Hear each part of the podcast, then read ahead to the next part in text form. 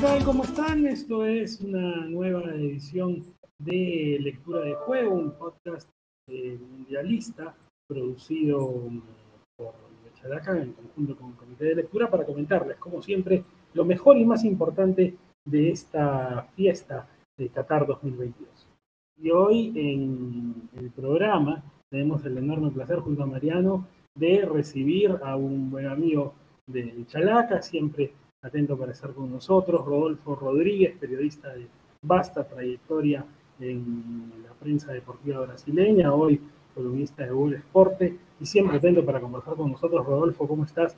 Un placer tenerte. Además, en estas circunstancias, me acuerdo que la última vez que conversamos, hicimos un programa, fue para evocar el Brasil de México 1970, y te digo que lo que he visto de Brasil, lo que hemos visto de Brasil en el primer tiempo, contra Corea del Sur en esos octavos de final ha sido lo más parecido que yo recuerde a ese maravilloso equipo de México. Hola Roberto, hola Mariano, amigos de, de Chalaca, un placer también estar aquí acá con ustedes. Eh, sí, fue un, un, partido el primer tiempo muy perfecto de Brasil, ¿no? Hizo goles, assim, eh, jugadas eh, de, de ataque muy eh, valorosas. Eu creio que é, deixou um, uma, um sentimento acá para todos de, de que a seleção brasileira pode é, ligar a disputar o título, porque depois do partido contra Camarão, é, todos se quedaram meio é, preocupados com, com, a seleção, com o desempenho de, de todos, e não, não, não sabíamos como Neymar regressaria, né, de, de lesão, e, volvió bien eh, y, y, todos con eh, Vini Junior, eh, Lucas Paquetá, Rafinha, todos estaban muy bien en la cancha y, y dejó eh, todos con muy, muchas esperanzas acá. Hola Rodolfo, ¿qué tal? También saludar a todos los que nos, nos ven, nos escuchan. Yo, yo la verdad me he quedado muy sorprendido y muy, más que sorprendido porque se conocía el potencial de, Brasil, muy impactado con el nivel del equipo de Tite eh, en esta ronda. Yo creo que es el principal favorito. Yo tengo otros dos favoritos, pero me parece que, lo de Brasil ha sido impresionante. O sea, a ver, no sé si están de acuerdo, Roberto Rodolfo, que este Brasil a veces parece que juega un poco con el pie en el, acelera, eh, el, pie en el freno. Y, ahora pareció que, que, puso todo y en 45 minutos dio una exhibición. O sea, fue impresionante. Yo creo que Brasil es el principal favorito en estos momentos para, para llevarse la copa. Yo creo que, que tiene gran, grandes chances, grandes eh, posibilidades de, de llevar el título, pero una cosa me, me preocupa. Eh, esta selección de Tite, desde la, la Copa del Mundo de 2018, eh, ha jugado pocos partidos grandes, pocos partidos importantes. Eh, después de la, la Copa América de 2019 en Brasil, creio que foi um, um, um, torneio tranquilo para o Brasil. Em próprias eliminatórias também, que não ha perdido nenhum partido, o Brasil não, não teve é, grandes adversários. E a eh, único, única derrota de Tite depois de, de la derrota para a Bélgica em 2018 ha sido para a Argentina na final da Copa América de 2021. Solo dois partidos, solo duas derrotas em 49 partidos oficiales después de la eh, con Tite en el comando de Brasil. Brasil ha perdido dos para Bélgica y Argentina. Entonces, eh, y, y, de estos 49 hay 35 o 36 que no ha sufrido goles. Entonces, Brasil siempre eh, jugó con, con, equipos más fracas, más no tan fuertes y, y también, así, Brasil estuvo pocos, poquísimos juegos atrás del marcador. entonces, não sei como que vai ser a reação de, de esta seleção quando sofrer um gol, por exemplo, de, de Argentina em uma semifinal ou de, de Holanda, não sei como que, porque é uma seleção jovem, não, tem muitos eh, garotos, muitos jogadores jovens e não sei como se vão comportar com um placar adverso e, e pode ser até contra a ou, ou Inglaterra, creio, em, em la final, Eh, entonces, este es un, un, un, problema que tal vez esta equipo de Tite eh, pueda, puede enfrentar eh, adelante. Ahora, yo, particularmente, Rodolfo, yo eh, he notado algunos temas diferenciales en esta eh, en esos octavos de final. Los tres equipos que lograron hacer los primeros seis puntos en el Mundial, o en grupos, Brasil, Francia y Portugal, eh, optaron por algo que solo Francia había podido hacer en Rusia 2018, que era en la tercera fecha hacer descansar al equipo. Yo recuerdo mucho, lo comenté el otro día, que cuando en la conferencia de prensa en la final de 2018, cuando Francia vence a Croacia en Moscú, de Champs habla de la selección peruana porque dice, gracias a Perú que nos exigió en ese partido, el segundo partido de grupo, yo me vi obligado a hacer descansar al equipo en la tercera fecha contra Dinamarca y eso permitió que Francia tuviera un descanso que ningún otro equipo tuvo en octavos y eso le terminó dando un, un buen balón de oxígeno para llegar a la final contra Croacia en mejor estado que los demás equipos. Ahora, Francia hizo descansar al equipo y perdió con Túnez. Brasil hizo descansar al equipo y perdió con Camerún. Portugal hizo descansar al equipo y perdió con Corea del Sur. Sin embargo, vemos que los tres han sido los que mejor rendimiento han tenido en sus respectivos partidos de octavos. Francia aplastando a Polonia, Brasil bailando a Corea del Sur y hoy día Portugal arrollando a Suiza creo que el tema físico Rodolfo va a jugar como pocas otras veces además. Si ya era importante, más todavía en este mundial donde los descansos han sido tan estrechos y en un momento tan incómodo del año en el calendario. Sí, concordo. Eh, creo que es muy importante para estos equipos. Creo que también España ha descansado algunos jugadores, también perdió en la, para Japón en la, última fecha, pero no, no ha conseguido lograr hoy. Eh, pero sí, Brasil en 98 ha descansado algunos jugadores y perdió para Noruega en el último partido de la primera fase. Y después ha repetido esto en 2002, cuando jugó con Costa Rica, también con un equipo alternativo, pero ganó de Costa Rica por 5 a 2.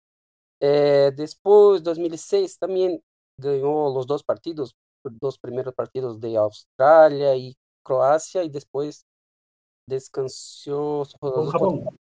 Contra Japón, sí.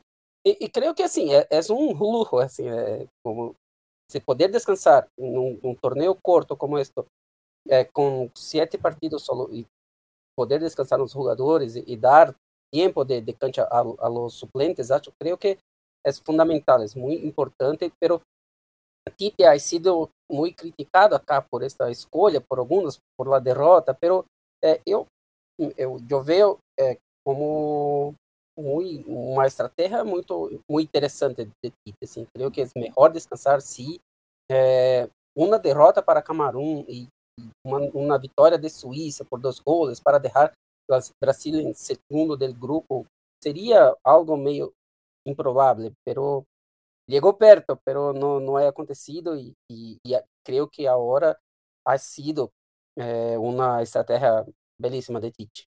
Sí, no, yo quería complementar eso que, que tú mencionas de, de, los equipos que han descansado. Claro, de, de, hecho tiene, tiene sentido, han pasado por exactamente la misma situación, ¿no? Eran los únicos tres que habían hecho seis puntos, eh, descansaron, pasaron, jugaron muy bien, me parece, sus partidos octavos, y yo quiero complementar ahí, son esos tres favoritos de los que yo hablaba eh, hace un momento, ¿no? Me parece que lo de Brasil, claro, podría tener este tema de, de que juega tal vez eh, de que ha jugado pocos partidos importantes, se le ha visto poco con el marcador en contra.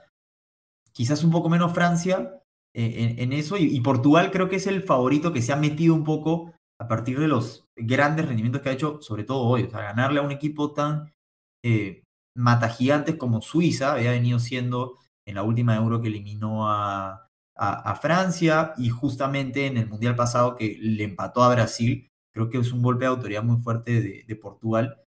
Y el Mundial me parece que se va armando así, ¿no? Con esos tres que justamente no se, enfrentan en, no se enfrentarían entre ellos hasta las hipotéticas semifinales y por ahí sumando al, al otro que vendría del cruce de, no sé, estoy suponiendo, pero son, creo que este mundial y estos octavos han, salvo lo de Marruecos, dado pase a los favoritos, ¿no? Y ahora en un cuarto se viene lo bueno en donde igual hay favoritos, pero tal vez no tanto, ¿no? Sí, creo también eh, que ha pasado, con excepción de Marruecos, todos los favoritos eh, y se camina para eso también en, la, en las semis, ¿no? Yo, yo creo acá que Argentina va como favorita contra Holanda y Brasil muy favorito contra Croacia. Portugal creo que pasa también porque está jugando un gran fútbol en, esta Copa. Jugadores como Bruno Fernández, ahora mismo con Gonzalo Ramos eh, y otros más, así, están en, gran nivel. Y, la duda es Francia e Inglaterra. Inglaterra eh, tiene un, un gran ataque, eh, es la selección al lado de Portugal con más goles hasta ahora, 12 goles. tiene buenos jugadores también, eh, algunas alternativas el banco de suplentes. Francia creo que tiene más calidad, tiene Mbappé, que es un gran diferencial, y, pero creo que es, el confronto más equilibrado de todos. No, no, no, no sé si sería una sorpresa, sorpresa si Inglaterra eh, pasase, avanzase. No, no veo así. Pero lo que camina es que tenemos Brasil, Argentina, creo, de este lado, y de otro Francia contra Portugal o Inglaterra contra Portugal mismo. Ahora, antes de hablar eh, de este posible cruce entre Brasil y Argentina, que es un tema aparte, sin duda, Rodolfo, sí me parece importante a la luz de lo que has dicho poner algo sobre la mesa. Eh, ¿Cómo ves en el Mundial, en este Mundial de Qatar, eh, el equilibrio entre lo individual y lo colectivo como un factor que pueda decirnos qué va a pasar, porque, a ver, estamos en una era en la que el fútbol se ha a veces personalizado en grandes astros. Hay algunos, evidentemente no los brasileños, que sueñan con una final Argentina-Portugal para ver a Messi y Cristiano en la última batalla de la vida, ¿no? Eh, digamos, también hay quienes dicen, bueno, eh, Francia tiene Mbappé, ¿no? Argentina tiene a Messi, ¿no? Portugal a Cristiano aunque hoy día lo tuvo en la banca, pero bueno, Brasil debería tener a Neymar. Ahora yo digo, sí, tiene a Neymar, tiene varios más también.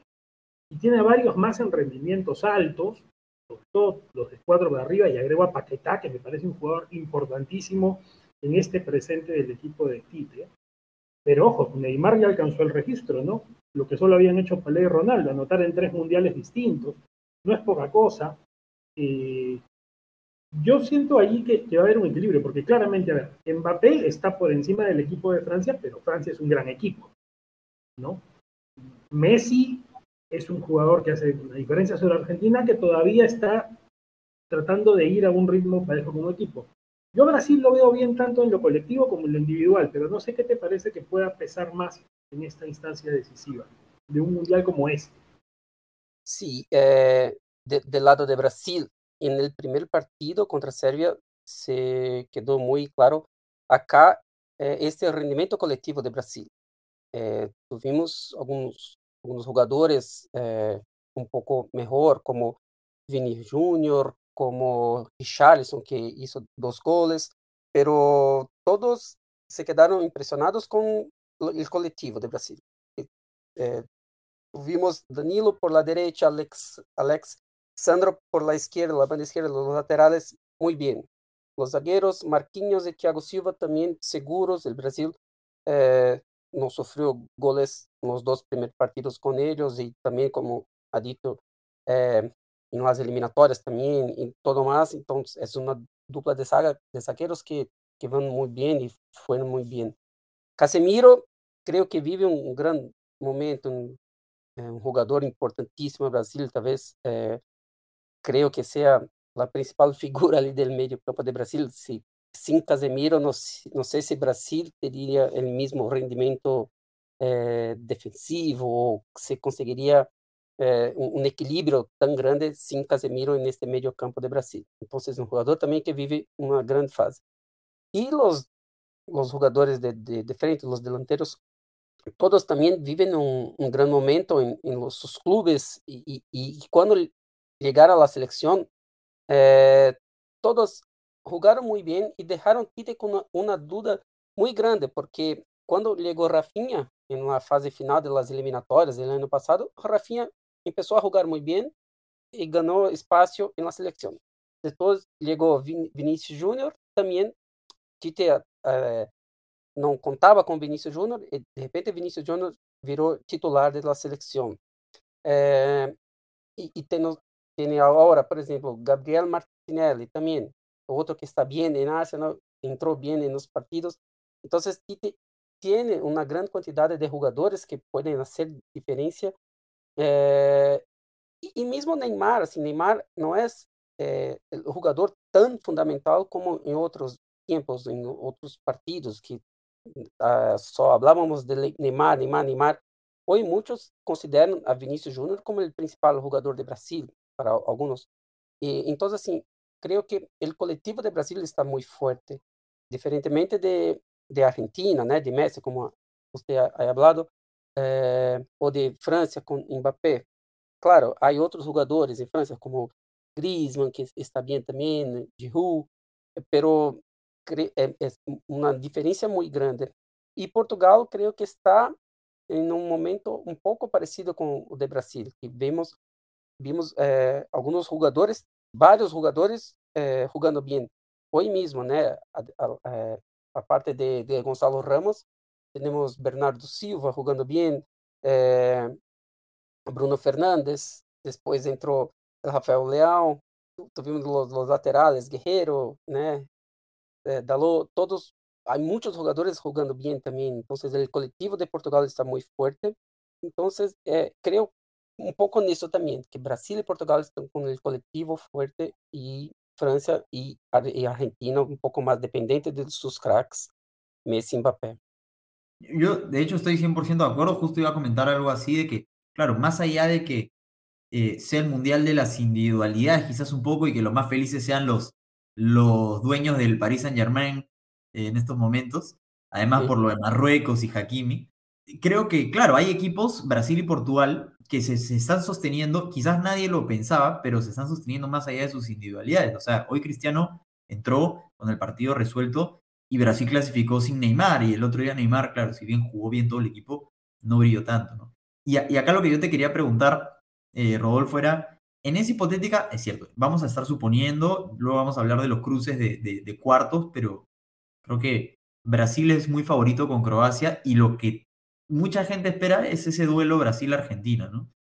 Y entonces, yo digo, ese será un partido clave para Brasil, como los que tú dices que no hay muchos. Y, yo recuerdo ese partido con Bélgica en el 2018, que fue un partidazo de Bélgica, pero que Brasil, pese a que tenía igual un buen colectivo, sufrió mucho la baja de, de Casemiro en aquel momento, que no jugó. Entonces, yo pregunto, ¿qué jugador crees tú, que, o que, si crees que hay un jugador hoy en Brasil que si se pierde ese partido eh, o uno de los partidos importantes, imaginemos una semifinal, dentro de ese colectivo que funciona, ¿cuál crees tú que es el jugador de Brasil que podría afectar más su ausencia al equipo de Tite? Eh, creo que hoy hay, son, eh, Brasil tiene algunos pilares, por ejemplo, en la saga con Thiago Silva y Marquinhos, mucho más, tal vez Marquinhos sea más importante que Thiago Silva hoy por su nivel en PSG y está jugando muy bien. Pero creo que Casemiro y Neymar son sin duda los más importantes eh, este equipo, porque assim, Vinicius Júnior eh, vive una fase, una buena fase y está en un gran nivel en Real Madrid y todo, pero creo que es más fácil para Brasil poner otro jugador a la banda izquierda como Anthony o como Gabriel Martinelli, que no se cambia tanto el esquema de, de, de Tite ou de Brasil. Agora, sem Neymar, Brasil tinha que jogar ou com Paquetá, mais avançado, ou com Rodrigo. Pero com essa formação, Brasil ha jogado muito poucos partidos. Então, não, não sei se, se, se conseguiria Brasil se encaixar o, o, o jogo de Brasil, se eh, ter o mesmo nível com Neymar. Y Casemiro, sin Casemiro, los suplentes son Fabinho, que es un gran volante de Liverpool, que también vive una fase buena, pero no tiene la misma calidad de Casemiro. Casemiro es un jugador que, que está siempre, por ejemplo, eh, junto con, los defensores, eh, ayudando ali com os defensores, ou está eh, com seu passe, com a qualidade de seu passe, também chega o ataque tanto que ha, ha, ha hecho el gol contra Suiza, assim, no veo eh, outro jogador em Brasil com a mesma qualidade de Casemiro. Mesmo Bruno Guimarães, que é outro que está muito bem em Newcastle, eh, es un jugador que juega más avanzado, no es tan de marcación como, como Casemiro. Entonces creo que sin Casemiro y Neymar, Brasil tiene bajas considerables ahí. Eh, y, y, y, hablas así un poco más sobre el confronto contra Croacia. Eh, otro tema que preocupa acá es que Brasil, después del título de 2002, no ha vencido ningún eh, una eliminatoria contra países de Europa. Brasil ha avanzado ah. en los octavos en 2006 contra Ghana y cayó, cayó contra Francia. Después, 2010 contra Chile y después cayó para Holanda. Ahí 2014 contra Chile de, de nuevo, pasó por Colombia en cuartos y cayó para Alemania en el desastre. Eh, después perdió también para Holanda, né, disputa de tercer puesto. Y 2018 cayó para Bélgica después de pasar por México en los octavos. Entonces, hay un temor acá de Brasil contra los países europeos en los partidos de mata-mata. es un muy buen detalle el que apunta, ¿no? porque claro, a veces se pierde eso en la idea de un Brasil superior a cualquiera, pero hay eso, ¿no? Hay eso. Ahora, claro, yo viendo particularmente el tema contra Argentina, yo considero y creo que por lo menos de este lado la mayoría de la gente lo considera así. Eh, Brasil está en escalón arriba de Argentina. Lo que pasa es que está ese partido del Maracaná, del gol de Di María, que distorsiona un poco la visión de, un presente. Yo no digo que Argentina, yo creo que Argentina está mejor hoy que lo que ha estado en los últimos años, pero no creo que esté en el nivel de Brasil.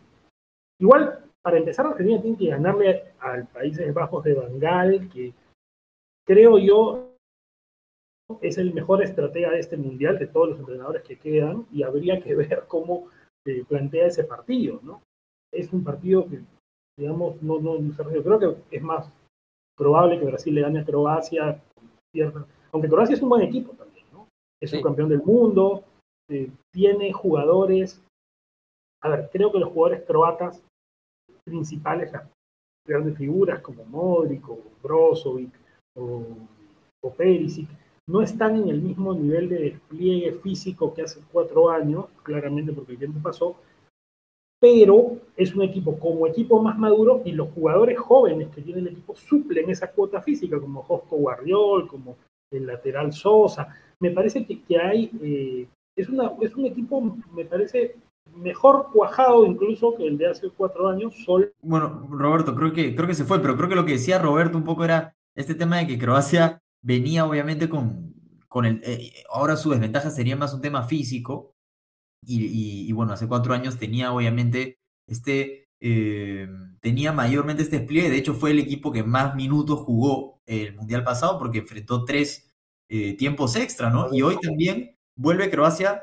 a jugar con Brasil con un, con un tiempo extra, ¿no? O sea, eso tal vez influya, ¿no, Roberto? No sé si lo que comentabas iba un poco por, por ahí, por el tema físico, además que ahora vienen de... sí, va por lo físico y porque me parece que, que, eso va a influir, pero creo que es un equipo, Brasil es favorito, pero lo que apuntaba Roberto es cierto, es un equipo europeo y metódico que sabe trabajar ese tipo de partidos. Sí, y también eh, creo que es un, un, un, equipo que, que no tiene mucho a perder, ¿eh? porque va para un, confronto contra Brasil, sabiendo que Brasil es favorito, que, y no veo una presión como de los sudamericanos, por ejemplo, Argentina o Brasil, que tiene que ganar, tiene que ganar. Eh, entonces, eh, un partido, un, un equipo que, que, tiene jugadores que están a, a tiempos ¿no? en la selección. El mismo, hay tres que jugaron contra Brasil en la apertura de, de la Copa de 2014. Que Modric, Perisic y creo Kovacic. Brozovic. Ah, no, eh, en el defensa. Kovacic. Kovacic. Eh, entonces, así, hay jugadores también, tiene sus jóvenes, pero también hay otros que están a, mucho tiempo allá. Y no, no, no creo que va a ser un, un paseo contra, como se fue contra Corea, eh, que Brasil tiene condiciones de, de, avanzar, pero no, no va a ser un, un partido tan, tan tranquilo. Eh, Brasil también no, no tuve tanta facilidad contra Sérvia y Suiza, principalmente en el primer tiempo que se quedó 0 a 0, los dos de Brasil. Eh, no, no, tuve tanta facilidad de encontrar espacios en las fuertes defensas. Eh, mas, mas, assim, acredito que Brasil tiene total condiciones de, de avanzar, mismo que sea con un placar de 1 a 0 simples. Eh, y ahora, sobre Argentina, en el probable duelo Brasil y Argentina, porque ve assim, Argentina, eh, Lionel Scaloni ha, ha hecho muchos cambios en el equipo, né? Provavelmente va a hacer otros cambios más por conta de lesión y, y, y de mismo esquema táctico, eh, con los laterales y también en la defensa. Y, y, y, veo que la defensa de Argentina no es tan segura como la de Brasil. Eh, hay tomado, sufrido goles contra Arabia que fueron, eh, como llamamos acá, de bobeadas, né? Que, que, que teve Argentina. Depois, mesmo contra a Austrália, los minutos finais, ali quase que a Austrália eh, se empatou o partido, né? O último lance allá. E creio que assim também é um equipo que que pode sofrer com, por exemplo, com um placar adverso, com Brasil a favor, com 1 a 0 para Brasil. Sei se a Argentina vai ter tanta força para virar o partido. Então, não não não creio que também eh, Argentina sea tan favorita o, o para ese duelo mismo con, con Messi eh, en campo. Rodolfo, y bueno, pero más allá, digamos, de todo el análisis que estamos haciendo, que creo que hemos puesto muchas cosas en la mesa, eh, si en este momento creo que cualquier persona tuviera que decir, dime los dos finalistas, diría Brasil y Francia. Brasil y Francia, sí. le la mente a la gente. ¿Cómo ves a Francia respecto de Brasil? A Francia como un equipo que hoy día tiene un monstruo que es Mbappé, que está en un nivel bárbaro. Yo personalmente, eh, lo he dicho desde 2018 y lo reafirmo, creo que es el único que tiene el potencial a futuro de discutirle algo, de llegar cerca a lo que fue Pelé. Por la edad, por, por, porque tiene muchos mundiales por jugar, por, digamos, porque digamos, lo de Pelé es inigualable, ¿no? los mundiales ganados y, demás, pero tiene eso Mbappé, ¿no? Y, y, lo ves desde los goles que le hace a Polonia, la manera en que dice, ah, la voy a poner ahí, se para y prum, la manda, ¿no? O sea, allí es donde digo, si tuviéramos que poner a Brasil frente a Francia, ¿qué le ves de ventajas hoy a cada uno y qué posibilidades? Com Francia, eh, sim, alguns de seus jogadores também, né, eh, como Kanté, como Benzema, como outros mais que estão fora, creio que Francia não está com uma seleção tão favorita como alguns meses atrás. Eh, pero es muy muy fuerte y Mbappé atravessando esta fase fantástica, fenomenal, é um diferencial, assim, um jogador que tem um arranque, que tem uma velocidade que é impressionante. E, e não sei se, se há jogadores em Brasil, por exemplo, se Brasil eh, entrar com Daniel Alves, que é um, um, veterano de quase 40 anos, porque outros estão lesionados, eu não sei se se Brasil conseguirá parar eh, Mbappé ou outro jogador de velocidade como Dembélé ou, o próprio Griezmann, por exemplo, não sei se, se será uma, uma partida tão fácil para o Brasil e temos que ver também quais são os jogadores que vão estar em, na cancha na final. Por exemplo, falamos acá, Brasil sem Casemiro ou Neymar é outra seleção. Não, não vejo como ganhar de França sem estes dois jogadores. Eh, pero en el provável final, uma partida final, Brasil completo, França completa, eh, creio que vai a pesar muito para o Brasil o lado emocional. Com o Brasil eh, jogando bem, sei lá, passando por Argentina em uma semifinal, semifinal. Brasil empolgado, animado por, por este resultado, de chegar em uma final de, de, de mundial depois de, de, de 20 anos. E creio que assim é, é uma Brasil llega, vai chegar muito forte para uma final, muito eh, com assim uma, uma esperança muito grande.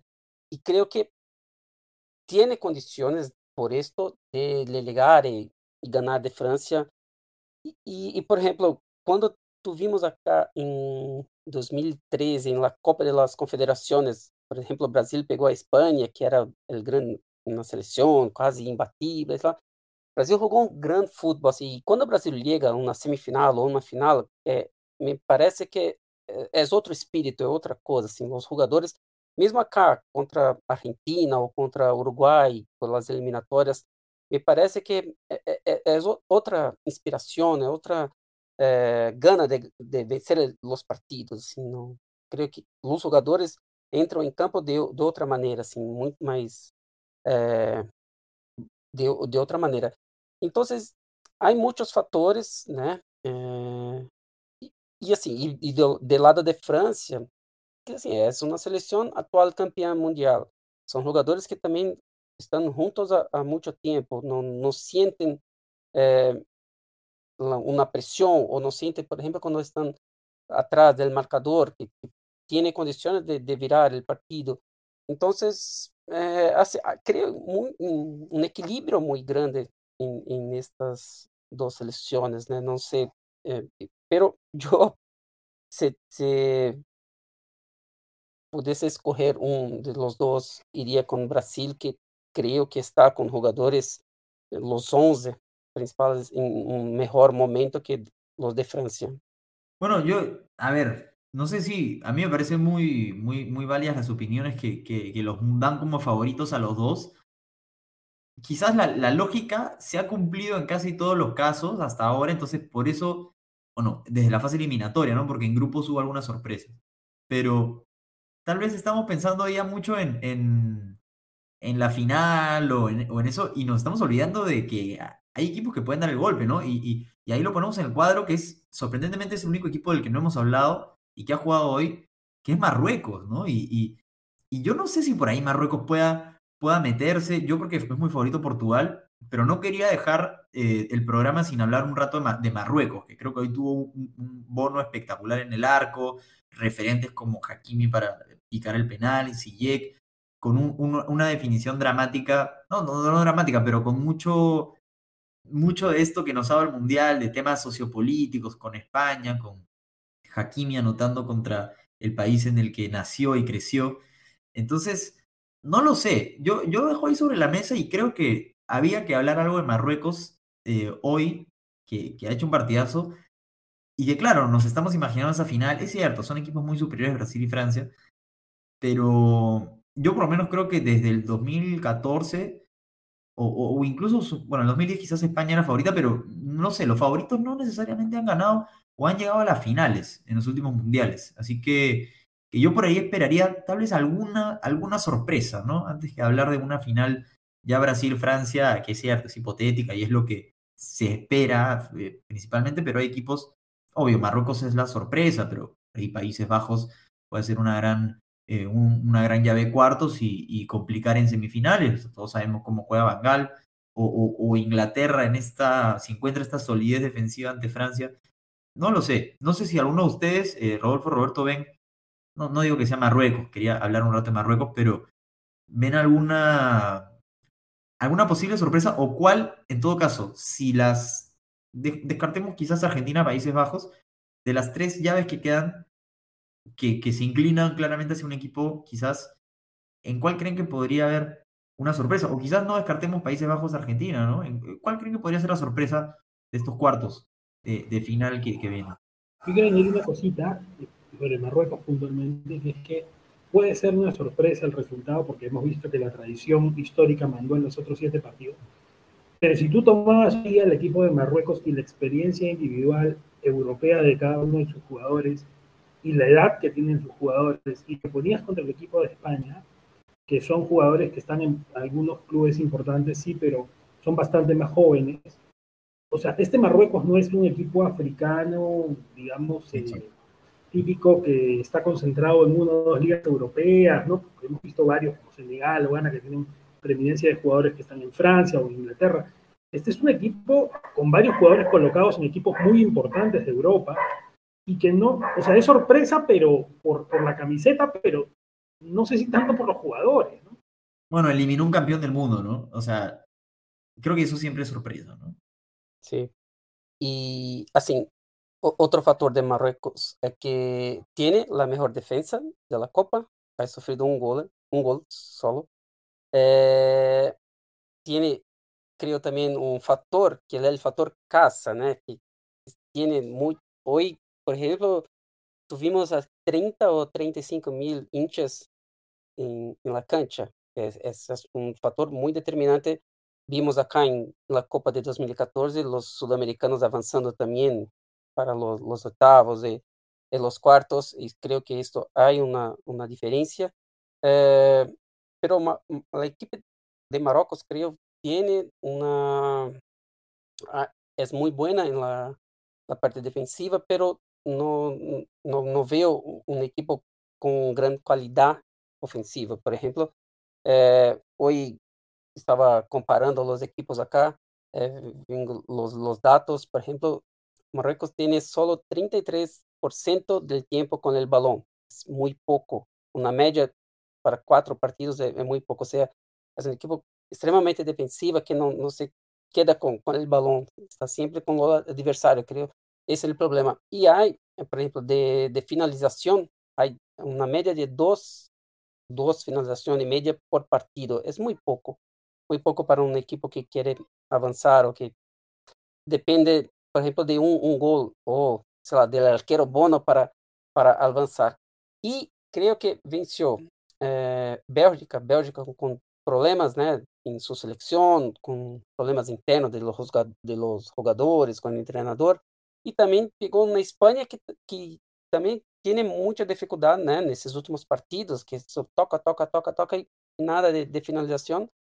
E, e o, el partido de hoje foi muito propensa para para Marruecos, que se quedou todo atrás. E Portugal, por diferente, creio que é la, tiene el mejor ataque del, del Mundial ao lado de Inglaterra e é uma seleção que, que está toda hora finalizando, né, arrematando a gol e não sei, creio que eh, por el momento de Portugal, creio que não não será eh, uma um jogo bom para Marrocos, Marruecos. Eh, então não não veo hoje uma possibilidade, uma surpresa aí.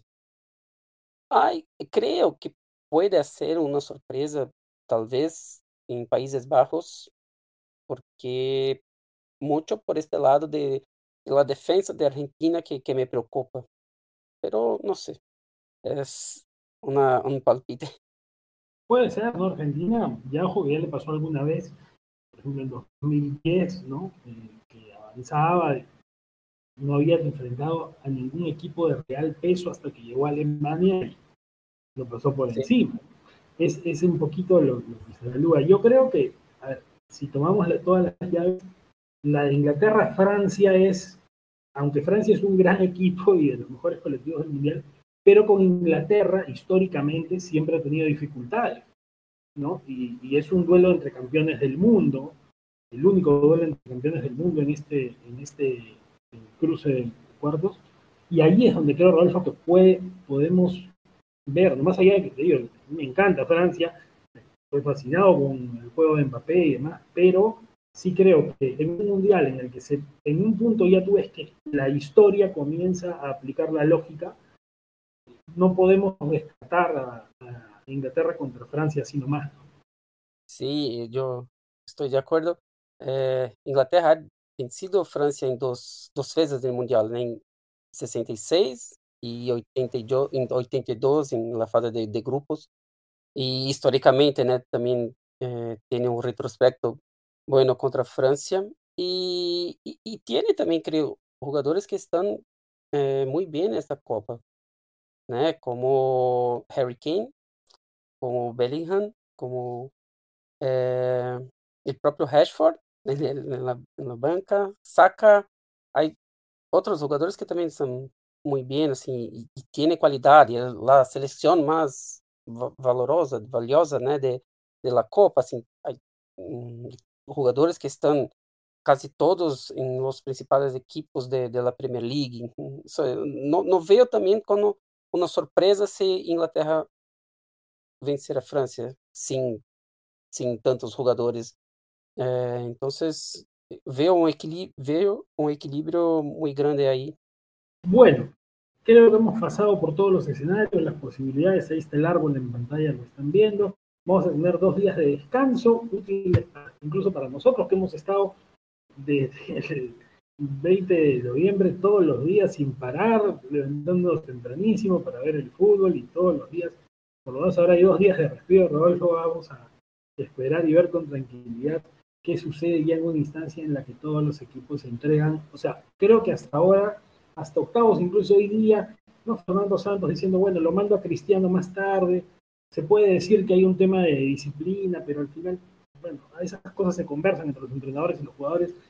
En cuartos, Fernando Santos no lo sentaría Ronaldo de ninguna manera. ¿no? O sea, a partir de cuartos ya juegas con todo, ¿no?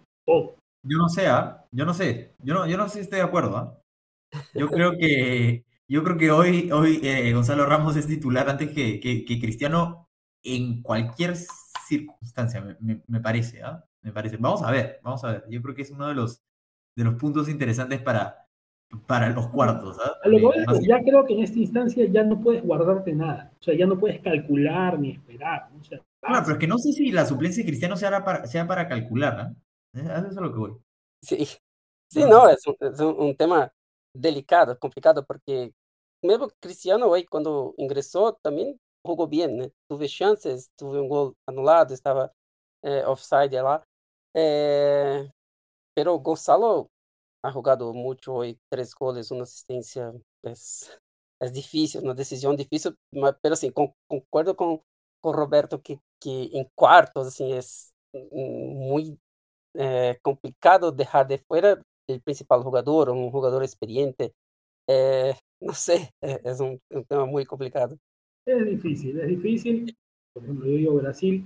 Lo que tiene Brasil, a diferencia de otros mundiales, es que los últimos mundiales, ¿no? Con Neymar, Neymar era el único que tenía este rol de fútbol de fantasía, pero ahora tienes a Vinicius, a Rodrigo, a Anthony, gente que le le quita a Neymar eh, el peso de cargar él solo con la fantasía en Brasil. Y ese creo que esa me parece, Rolfo, ya terminando y agradeciéndote la compañía, los comentarios y siempre hacer valioso este análisis. Creo, para mí, ese es el gran factor que hoy tiene Brasil, que no solamente tiene una estrella que puede estar en alto nivel individual, sino que hasta Richarlison, decían, ¿no? Eh, en el primer partido, todo el mundo fue a Vinicius, pero terminaron viendo Richarlison y los goles. Bueno, tienes varios jugadores en alto nivel. Y cuando eso pasa en mundiales, cuando hay varios en alto nivel, Brasil campeón. Sí.